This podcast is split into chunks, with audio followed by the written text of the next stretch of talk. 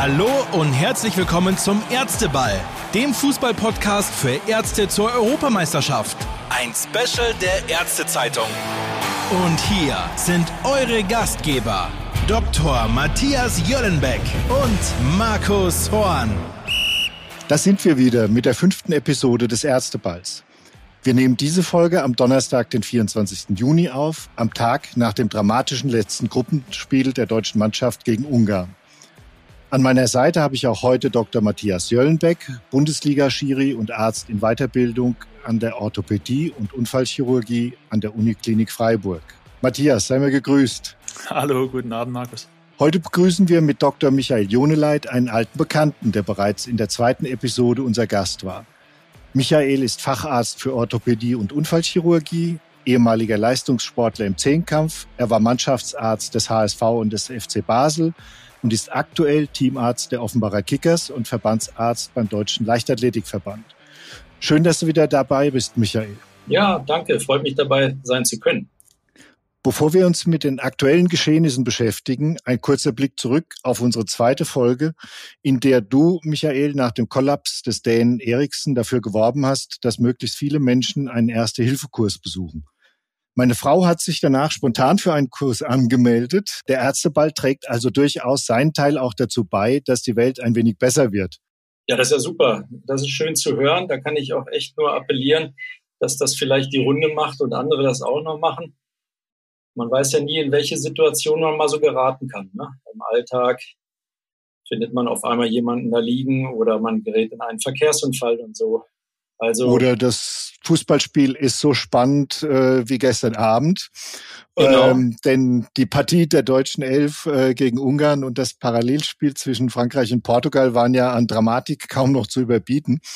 England konnte sich im Lauf der 90 Minuten wirklich auf alle Mannschaften der Todesgruppe F als möglichen Gegner im Achtelfinale freuen. Ich habe mir das extra mal aufgeschrieben. Bei Spielbeginn um 21 Uhr war Deutschland der Gegner von England im Achtelfinale.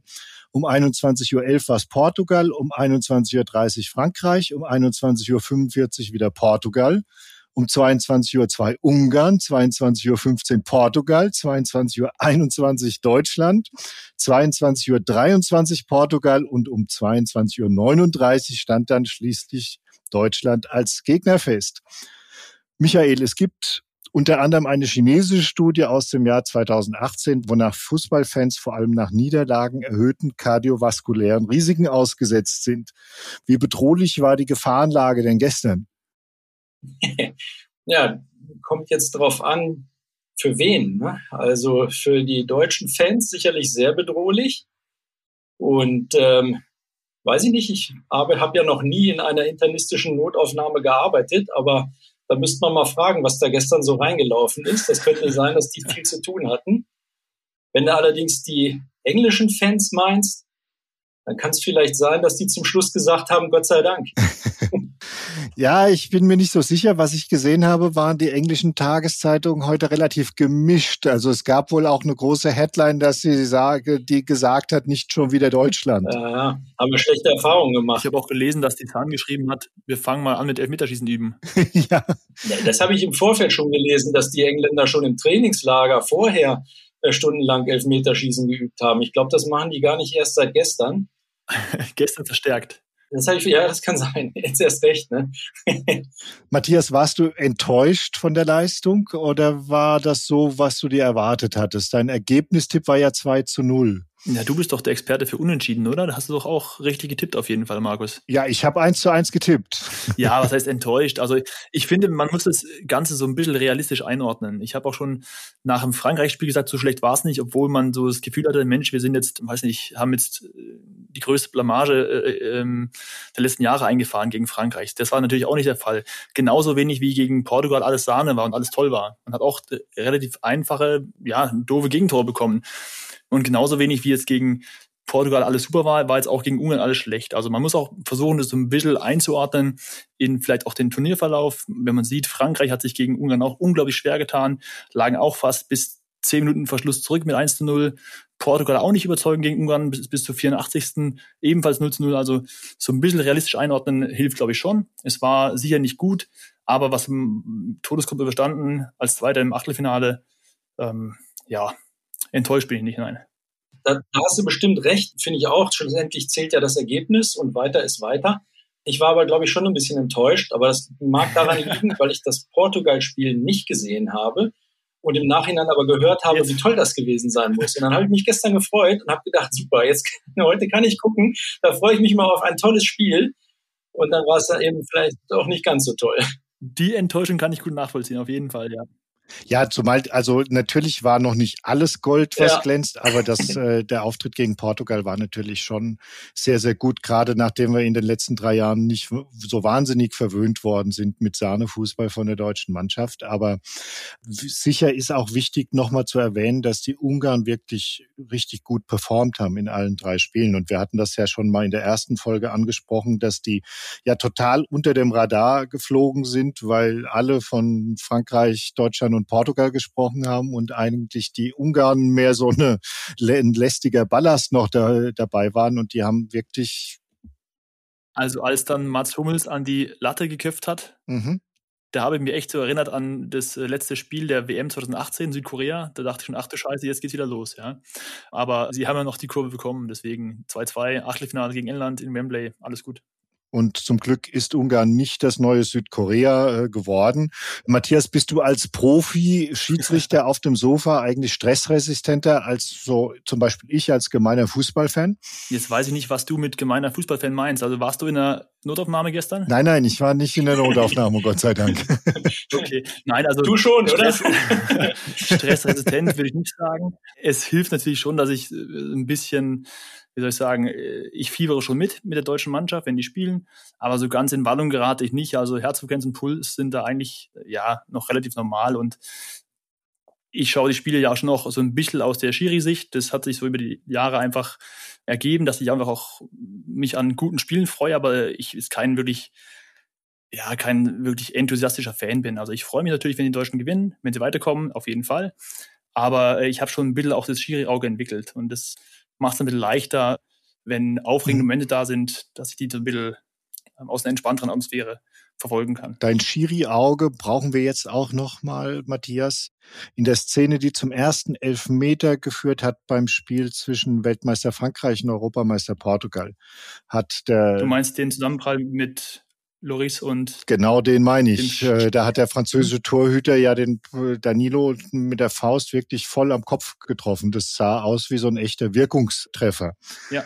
Der Danilo ist behandelt worden, durfte aber sofort wieder zurück aufs Spielfeld. Und wir haben ja in einer früheren Folge bereits über diese Verantwortung der Schiedsrichter in solchen Fällen gesprochen.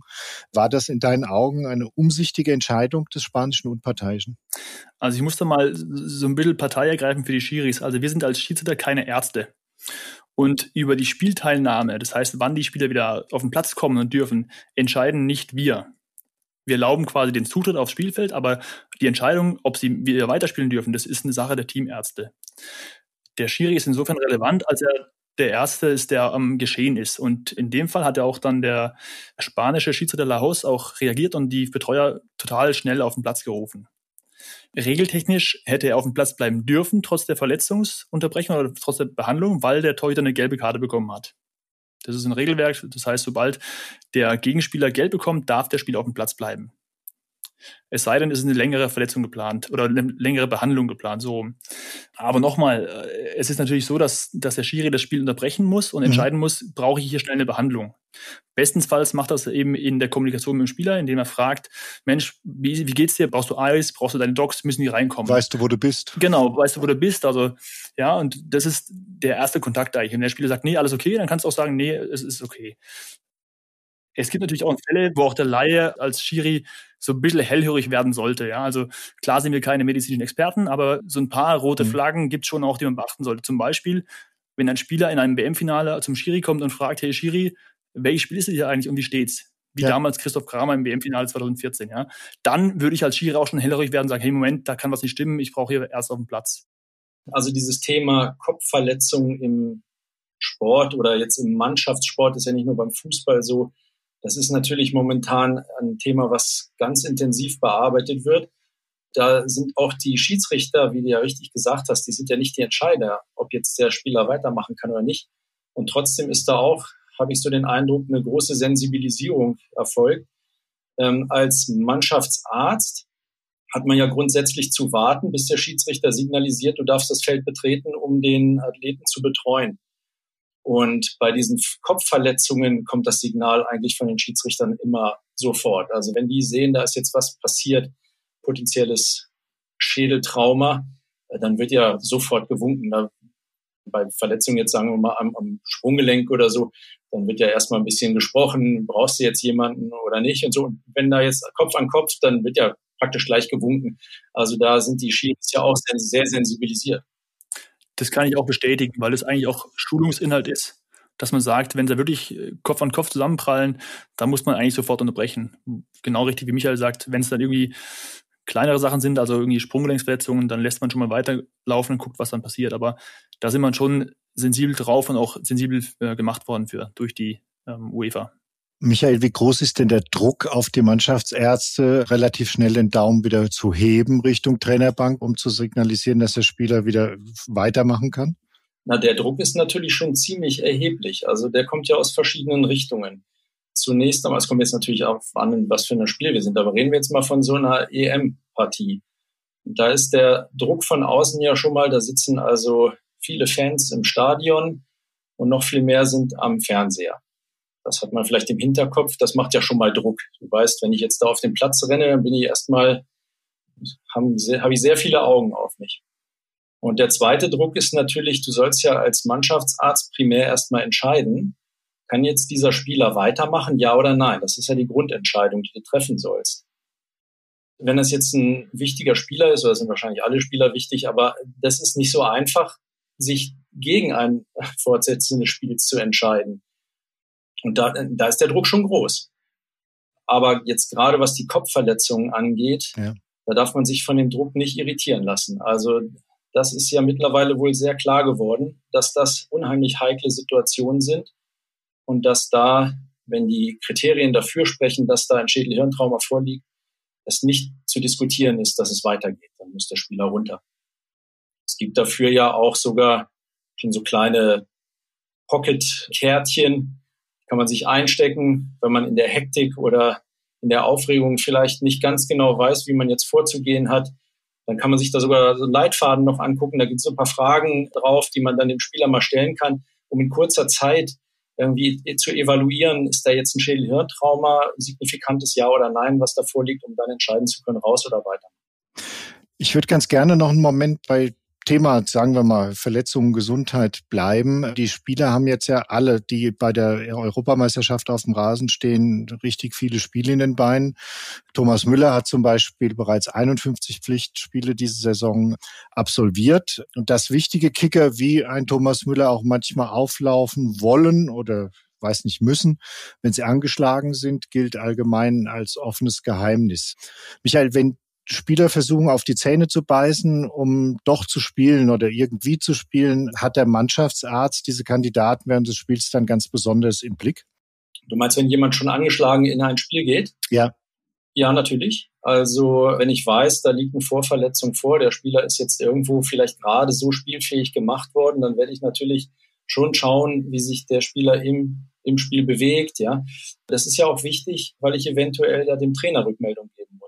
Wenn ich schon merke, oh, da bahnt sich was an, der läuft nicht rund, dann kann man ja den Trainer schon mal ein bisschen vorwarnen und sagen, also den musst du vielleicht zur Halbzeit auswechseln oder eventuell sogar früher. Ja, ja, klar, man muss die Spieler, die, wo man weiß, die sind mit einer Vorverletzung ins Rennen gegangen, schon besonders im Auge haben. Mhm. Die Profis haben ja mittlerweile auch praktisch alle diese Smart Vests, also die so ein bisschen wie so ein Bikini-Oberteil aussehen. Mit denen können die Trainerteams in Echtzeit heutzutage Performance-Daten äh, einsehen, was auch erklären könnte, warum dann und wann ein Trainer einen Spieler auswechselt, bei dem sich jeder Zuschauer den Kopf fasst und sagt, warum der denn jetzt? Möglicherweise schlicht, weil der Trainer womöglich in Echtzeit getrackt hat, dass die Werte da signifikant absinken. Matthias, du bist ja manchmal auch als vierter Offizieller an der Seitenlinie. Hast du sowas schon mal mitbekommen? Also ich habe natürlich mitbekommen, dass die Spieler so diese elektronischen Systeme tragen an diesen Westen und da werden natürlich alle Parameter erhoben und auch ausgewertet, auch in Echtzeit. Allerdings glaube ich, oder habe ich zumindest solche Datenerfassungen noch nicht an der Bank gesehen. Also was man oft sieht, sind irgendwelche Monitore, wo sie eben sich Szenen nochmal anschauen, gerade im Bereich von Standardsituationen, dass sie eben gucken, wie war die Zuordnung, aber dass sie wirklich Live-Daten im Spiel erheben und die auch dann wirklich relevant einsetzen für Spielerauswechslungen, das habe ich noch nicht mitbekommen, muss ich sagen. Mhm. Ähm, Wäre natürlich auch etwas, etwas schwierig, weil du natürlich durch diese Tracking-Systeme nur die, die physischen Merkmale erheben kannst. Das heißt, weiß nicht, Laufdistanz, Sprint, äh, Geschwindigkeit, Beschleunigungen und so weiter. Und äh, beim Fußball kommt es natürlich auch viel, viel andere Sachen an, auf die Zweikämpfe, auf die Passquote etc. etc. Deswegen glaube ich, ist es ein Aspekt, aber nicht der relevante für Auswechslung. Also es gibt noch kein Alarmsystem, wo dann dieses Tracking-Modul sagt, der Spieler geht auf dem Zahnfleisch. Das weiß ich ganz ehrlich äh, gesagt nicht. Ja. Also könnte aber sein, ja. Könnte ich jetzt auch nicht so bestätigen. Also äh, wie, wie Matthias richtig gesagt hat, die Tracking-Systeme sind ja vor allem dazu da zu tracken. Das heißt, die gucken, wie weit ist er gelaufen, wie viele Sprints und so weiter. Dass jetzt da Vitalparameter erhoben werden, das ist sicherlich technisch möglich, wird vielleicht auch gemacht. Aber ich zumindest, also jetzt aus meiner Erfahrung, habe jetzt noch keine Auswechslung irgendwie gesehen auf der Basis irgendwie von, von diesen Parametern, die da im Spiel erhoben werden was denkbar wäre. Mir kommt gerade in die Idee beim so Mitdenken, wenn, als du sagtest, Herzfrequenz, man könnte ja zum Beispiel auch solche Rhythmusstörungen detektieren, oder? Wäre das eine Idee?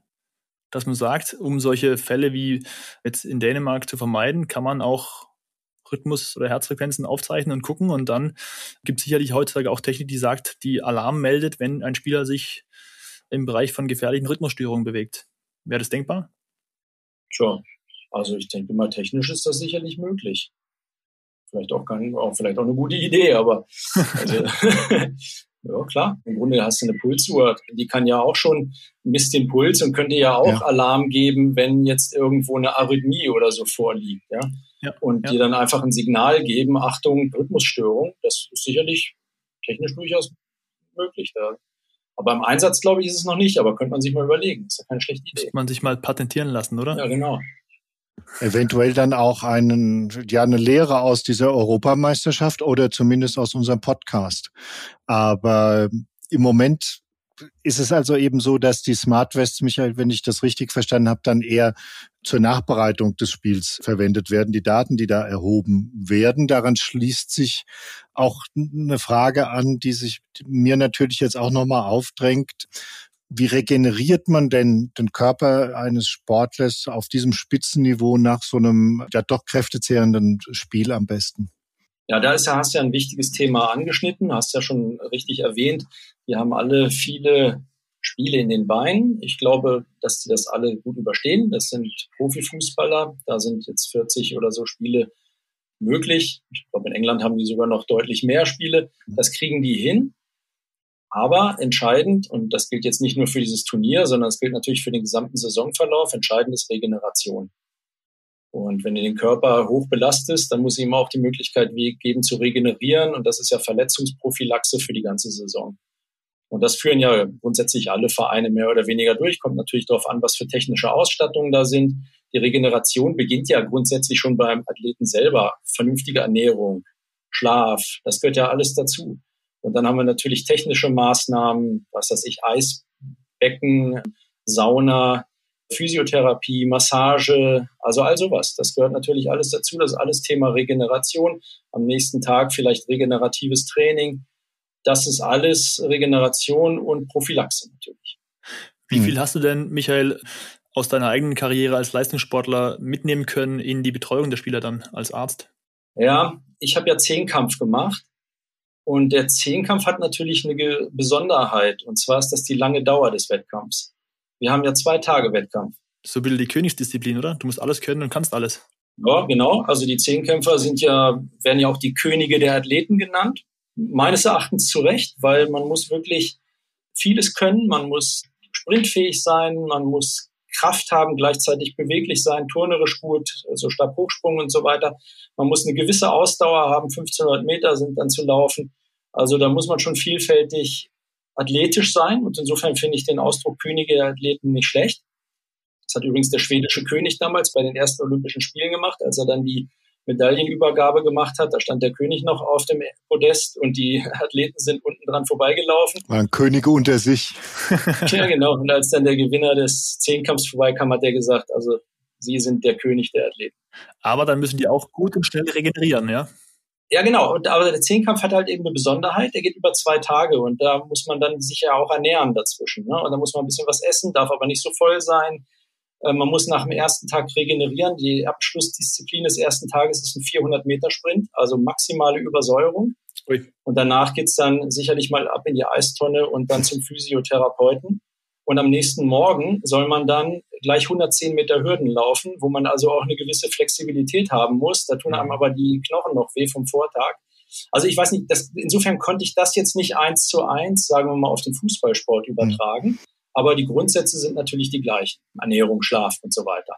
Wird denn jetzt in, in dieser Phase des Turniers überhaupt noch trainiert im, in dem Sinne oder wird da nur noch ein bisschen an taktischen äh, Konzepten gefeilt, weil das nächste Spiel ja schon äh, in vier Tagen wieder ansteht? Ja, ja, klar. Die machen natürlich vor allem taktisches Training oder Situationen einstudieren. Da wird jetzt keine, die werden jetzt da nicht großartig im Kraftraum sein oder so. Vielleicht, wenn mehrere Tage frei sind, dass man mal so ein bisschen die Muskulatur anreizt, so, ja. Aber ähm, so Grundlagentraining erfolgt dann natürlich jetzt nicht mehr. Wie regenerieren die Schiedsrichter, Matthias? Willst du die offizielle Variante haben oder die inoffizielle? Wir können es in dieser Reihenfolge besprechen. Also die offizielle Variante ist die Eistonne und ist Physiotherapie. Nein, man muss Thema Mario Basler und Kühlschrank. Ich verweise auf den Podcast vom, vom letzten Mal. ich hatte das auch gerade vor meinem inneren Auge. Nein, aber man muss ja sagen, das sind auch einfach schöne Geschichten, die aber auch schon ein paar Jahre her sind. Und ich kann es nur mal betonen, dass Schiedsrichter auch Leistungssportler sind. Da kommt auch einiges zusammen auf der Uhr an Sprintdaten und an Laufdistanz. Daher meine Frage, die auch war wir, durchaus ernst gemeint, Matthias. Ja, ja, auch wir werden ja auch getrackt, das kann ich sogar nachweisen. Nein, und deswegen geht es auch darum, dass wir auch möglichst schnell regenerieren, weil die Schiris sind 20 Jahre älter als die Spieler, haben dementsprechend eine höhere Regenerationszeit. Und wenn du genau weißt, ich hatte jetzt ein Montagsspiel und bin am Freitag wieder dran, muss da wieder fit sein und auf dem Platz stehen können, dann ist natürlich dein Interesse auch groß, dass du schnell regenerierst. Und auch wir haben natürlich Physiotherapeuten vor Ort, dass man sagt, man hat danach die Möglichkeit, nach dem Spiel direkt das in Anspruch zu nehmen, wenn es denn nötig ist. Wir, wir haben in vielen Stadien auch eine Eistonne stehen in der Kabine. Und wir haben einen Trainingsplan, der auch dann solche Belastungen mit einbezieht. Das heißt, Tag eins ist meistens Auslaufen locker, äh, den regenerieren auf die Blackroll und dann kann man sich wieder aufs nächste Spiel vorbereiten. Mhm. Aber schon auch eine ganz klare und eine ganz professionell vorgegebene Regeneration. Mir kommt gerade in den Sinn, Matthias, weißt du das zufällig? Die Schiedsrichter, wenn die jetzt bei, bei einem Spiel im Einsatz waren, fliegen die wieder nach Hause oder sind die auch irgendwo in, einem, in, in einer Blase kaserniert? Meinst du jetzt bei der EM? Ja, ja. Da gibt's schon auch eine, eine Blase, also die sind, glaube ich, in Istanbul. Also da gibt's praktisch das Schiri-Camp dann. Die, die, genau, das Schiri-Camp, die Schiri-Blase und die sind da untergebracht und, und reisen von da aus äh, zu ihren Spielen. Ja, genau. So lange, bis sie von der UEFA gesagt bekommen, du wirst in dieser äh, Europameisterschaft nicht mehr zum Einsatz kommen. Genau, ja. Es hängt auch immer davon ab, wie die Mannschaften abschneiden. Eben. Also wenn jetzt ein Halbfinale ansteht und da ist eine deutsche Mannschaft drin, dann wird kein deutscher Schiri das andere Halbfinale feiern. Ja. Ganz einfach. Ja. ja. Deswegen, ich habe jetzt aber gesehen, dass, dass Daniel Siebert gleich wieder ein Achtelfinale bekommen hat. Ich rechne auch damit, dass Felix Brüch nochmal ein Spiel bekommt. Womit dann beide drei Einsätze gehabt hätten. Wenn die Deutschen früh ausscheiden, was natürlich alle nicht, nicht hoffen, steigen die Chancen der Schiris, dass sie eben mehr Spiele haben. Können sich die Schiedsrichter eigentlich Wunschteams zusammenstellen, dass die sagen, ich würde ganz gerne mit dem und dem zusammen irgendwie das pfeifen? Ja, und in, in, bei den Schiris auf dem Niveau, die haben natürlich schon seit, seit Jahren ihr festes Team, mit dem sie unterwegs sind. Ja. Aber wenn man, wenn man die neue Saison geht, dann wird immer abgestimmt, ob es passt, ob man mit den Assistenten gut klarkommt, ob das auch zwischen den Zeilen passt und dann kann man schon auch sein Team zusammenstellen, wie es wie es einem passt, ja. Man muss ja sagen, man verbringt ja fast mehr Wochenenden mit seinem Team als mit seiner Frau. Und wenn du sagst, da knirscht es und da passt es nicht zwischenmenschlich, ist es schon mal ein bisschen schwierig. Und ich denke, es ist ja, ja auch wichtig, dass man aufeinander eingespielt ist. Ne? Und da kommt ja im Endeffekt heute auch noch der Videoschiedsrichter mit dazu. Absolut, ja. Also du musst ja schon auch wissen, was hat der Schiedsrichter auf dem Platz für Erwartungen an den Assistenten draußen und andersrum. Also ich kann keinen Assistenten haben, der Spiele sehr kleinlich liest und der ist bei einem Schiri dabei, der eher eine großzügige mhm. Linie hat. Das, das passt nicht mhm. zusammen. Also beide sollten schon die, die gleiche oder eine, zumindest eine ähnliche Spielphilosophie haben als Schiedsrichter auf dem Platz. Jetzt stehen ab Samstag die Achtelfinale auf dem Programm. Deutschland spielt am kommenden Dienstag in Wembley gegen England. Äh, zuvor trifft am Sonntag in Sevilla Portugal auf Belgien. Und die Schweiz muss am Montag in Bukarest gegen die Franzosen ran. Warum nenne ich gerade diese drei Begegnungen? Natürlich, weil. Ja, warum wohl? Bitte? warum wohl? erraten, Wer unsere Vor Folgen vorher gehört hat, weiß es. Für alle, die neu dabei sind, kann ich das verraten. Natürlich, weil in diesen drei Spielen die EM-Favoriten der hier versammelten Experten antreten. Zur Erinnerung, Matthias hat vor dem Turnierbeginn Belgien die größten Chancen gegeben. Michael hat nicht zuletzt aus ganz uneigennützigen familiären Gründen die Schweiz auf dem Zettel. Wie beurteilt ihr denn jetzt nach der Gruppenphase die Chancen eurer Titelfavoriten? Michael, fang du doch mal an. Ja, ich sag mal, sie sind noch dabei. Also haben sie die gleichen Chancen wie alle anderen. Ich würde mal sagen, so von der Leistung her gesehen, äh, ist es ein mutiger Tipp, da auf Europameister zu tippen. Aber ja, ich bleib dabei. Das ist, mein, ist ja auch ein Geheimtipp gewesen. Ich habe es ja von Anfang an gesagt. Äh, ich, ich tippe mal, das ist mein Geheimtipp. Und also bis jetzt zumindest liege ich nicht schlechter als viele anderen. Sie sind noch dabei. Absolut. Du liegst sogar besser als manche andere, würde ich sagen. ähm, zumal die Schweiz natürlich einen riesen Vorteil hat. Und das meine ich jetzt ganz im Ernst. Die haben gegen Frankreich absolut nichts zu verlieren ist richtig. Genau. Wenn die ausscheiden, ist das das Normalste auf der Welt. Da können sie auch ganz beruhigt nach Hause fahren. Das ist, wäre vielleicht gegen einen nicht so namhaften Gegner gar nicht so der Fall gewesen. Wenn jetzt die Deutschen in der letzten Minute doch noch das Tor gemacht hätten, da war ja, glaube ich, noch eine große Chance ja. kurz vor Ende. Wenn ich recht informiert bin, wäre es dann ja gegen die Schweiz gegangen, für Deutschland Richtig. gegen die Schweiz. Ja. Das wäre für mich ein Problem gewesen. Ja, wegen des häuslichen Friedens. Wegen des häuslichen Friedens. Und also da weiß ich nicht genau. Also das wäre, hätte ich gar nicht so gerne gesehen. Also ich bin froh, dass es nicht so gekommen ist. Ja, das sind immer schwierige Momente, aber ich kann dir da sagen, sollte es mal kommen, könnt ihr gerne mal zu uns kommen, dann machen wir eine Paartherapie zusammen. Ich kenne das ja mit Beispiel Deutschland gegen Portugal. Da auch das kann man überstehen. Was für die, für die deutsche Mannschaft, äh, für die Schweizer Mannschaft gilt, gilt ja so ein bisschen auch äh, für die deutsche. Wenn jetzt Deutschland gegen England ausscheiden sollte, wird man sagen, naja gut, kann passieren. Gegen die Schweiz wäre es sicherlich nicht so toll gewesen. Ja, gegen die Schweiz darfst du nicht ausscheiden. Das ist keine Frage. Das ist ich und ich glaube auch generell, dass auch die Spieler wirklich. Ich bin überzeugt, dass es keine leeren Worthülsen sind, dass die Spieler sich wirklich auf diese Spiele freuen. Die spielen lieber gegen Frankreich gegen England als anstatt gegen Nordmazedonien, bei allem Respekt. Na klar, natürlich. Das ist auch bei, also hat der Kimmich auch gleich nach dem Schluss gesagt, er freut sich richtig drauf. Das ist das geilste Spiel, was man spielen kann. Klar. In einem, in einem Endrundenspiel im Wembley als deutsche Mannschaft ja. ist ja. doch super, ja. Dafür bist du Fußballer geworden, ist ein blöder Spruch, aber es stimmt mit Sicherheit, oder? Absolut, ja. Ja. Auf solche Spiele freut man sich ja viel mehr, auch als Zuschauer. Das zu sehen, ist doch super. Klar. Matthias, wo wir beim Freuen sind, am Sonntag in Sevilla kommt es dann zum Zusammenprall unserer beiden Favoriten wie zwischen Portugal und Belgien. Wie optimistisch bist du da? Für deine Frau? Erstmal für dich, sei mal nicht so uneigennützig. Ich bin sehr optimistisch. Belgien ist in, in Hochform, De Bruyne wieder da, brilliert. Also Belgien wird es, es tut mir sehr leid für dich, aber Belgien wird es äh, wuppen 2-0. Es gibt keinen Elfmeter für Portugal. Deswegen trifft Ronaldo auch nicht. Also da sehe ich leider schwarz für dich. Da werden wir mit Sicherheit viel Gesprächsthemen haben bei der nächsten Folge. Ich bin ähnlich optimistisch wie du, was meinen Titelfavoriten Portugal angeht. Allein schon aufgrund der Tatsache, dass die Portugiesen einen fast idealen Start gehabt haben in diese, in diese Europameisterschaft. Nur zur Erinnerung. 2016, wie sie den Titel gewonnen haben, sind sie auch Gruppendritter geworden und hatten nach der drei Punkte, glaube ich, oder? War so? Runde drei Punkte. Ja. Und jetzt haben sie sogar schon vier Punkte. Also da fehlt mir die Fantasie, wer diese Portugiesen noch stoppen soll in, während des Turniers.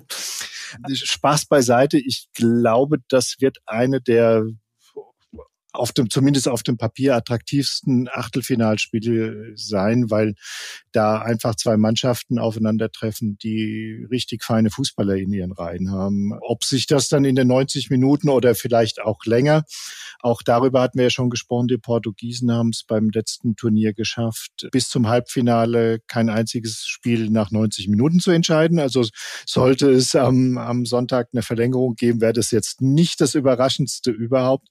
Aber ähm, ich könnte glaube, dass man sich da auf ein vernünftiges Spiel freuen kann. Das glaube ich auch, ja. Ach so, eins habe ich natürlich noch, das muss ja auch noch erwähnt werden. Es gibt ja die alte Fußballweisheit, die besagt, dass der Angriff zwar Spiele gewinnen kann, aber die Abwehr die Titel holt. Demnach müssten die Italiener mit einem Torverhältnis von 7 zu 0 und die Minimalisten aus England mit einem Torverhältnis von 2 zu 0 in drei Spielen in den entscheidenden K.O.-Spielen jetzt eigentlich die besten Karten haben. Und gerade in der Partie England gegen Deutschland prallen ja dann wirklich zwei Welten Mannschaften aufeinander. Auf der einen Seite die Engländer mit 2 zu 0 und auf der anderen Seite die Deutschen, die in den drei Spielen ein Torverhältnis von 6 zu 5 hatten. Was haltet ihr von solchen Fußballweisheiten? Ist da was dran oder ist das alles im Endeffekt Unsinn? Ich glaube, für das Spiel gegen England ist es erstmal Unsinn. weil Deutschland wird trotzdem gewinnen. Ja, das wissen wir ja. Das ist ja auch eine alte Fußballweisheit, dass beim Fußballspiel elf gegen elf, elf spielen und am Ende Deutschland gewinnt. Genau. Und zwar kann ich dann, die letzte Frage wird wahrscheinlich dann auch sein, was unser Tipp ist für, für das Spiel, oder? Das war jetzt eine ideale Überleitung, Michael. Weil dann hätte ich nämlich gesagt, wenn wir schon davon reden, dann kann ich nämlich gleich meinen Tipp schon mal abgeben. Bitte ja. Wenn ich darf. Es Aber sei denn, bitte. du sagst das jetzt noch zu früh. Also nein, ich nein, nein. würde ja, ich tippe nämlich auf einen Sieg für Deutschland 2 zu 1. Und wie spielt die Schweiz? Äh, da habe ich noch gar nicht drüber nachgedacht. Dann kannst du es jetzt einfach spontan raushauen. Das sind eigentlich immer die besten Tipps. Ja, also wie gesagt, es ist ja mein Geheimfavorit, wäre ja jetzt Blödsinn, wenn ich sage, die verlieren. Also ich muss ja dran glauben, aber das wird sicherlich nicht überzeugend sein. Also glaube ich mal 1 zu 0. Wunderbar. Für die Schweiz. Für die Schweiz, ja. ja. Das ist hiermit zu Protokoll genommen. ja. Matthias? Ich glaube, es wird ein, ein enges äh, 2 zu 1 für Deutschland in der Verlängerung. In der Verlängerung, aber ohne Elfmeterschießen dann logischerweise auch. Logischerweise ohne Elfmeterschießen, ja. Aber die Engländer verschießen trotzdem einen Elfmeter in der normalen Spielzeit, sage ich mal. Sie verschießen ein oder sie schießen ein? Ja, sie verschießen ja. ein. Einfach, einfach so, weil es passt. Ja gut, es gibt Traditionen, die sollte man einfach aufrechterhalten. Die muss man aufrechterhalten, ja, absolut. Und wie spielt Belgien gegen Portugal? Ja, habe ich, glaube ich, vorher schon gesagt, ein klares 2-0. Klares 2-0. Klares 2-0 okay. für Belgien natürlich. Es gibt keine Elfmeter für Ronaldo, deswegen auch keine Chance, ein Tor zu schießen. Wunderbar. Dann sage ich, die Portugiesen gewinnen 1 zu 0 nach Verlängerung und Deutschland wird 6 zu 5 im Elfmeterschießen gegen die Engländer weiterkommen. Wir werden das in der nächsten Folge alles rekapitulieren denn wir sind schon wieder am Ende unserer heutigen Folge angekommen. Michael Matthias, ganz herzlichen Dank, dass ihr dabei wart. Es hat viel Spaß gemacht. Natürlich auch vielen Dank euch allen für euer Interesse. Bleibt uns gewogen. Wir hören uns wieder mit sehr vielen Gesprächsthemen zum nächsten Ärzteball vor dem Viertelfinale. Vielen Dank auch an die Runde. Bis zum nächsten Mal. Danke. Macht's gut. Bis zum nächsten Mal. Tschüss. Das war der Ärzteball, der Fußballpodcast für Ärzte zur Europameisterschaft. Weitere spannende Podcast-Formate aus unserem Haus findet ihr unter ärztezeitung.de.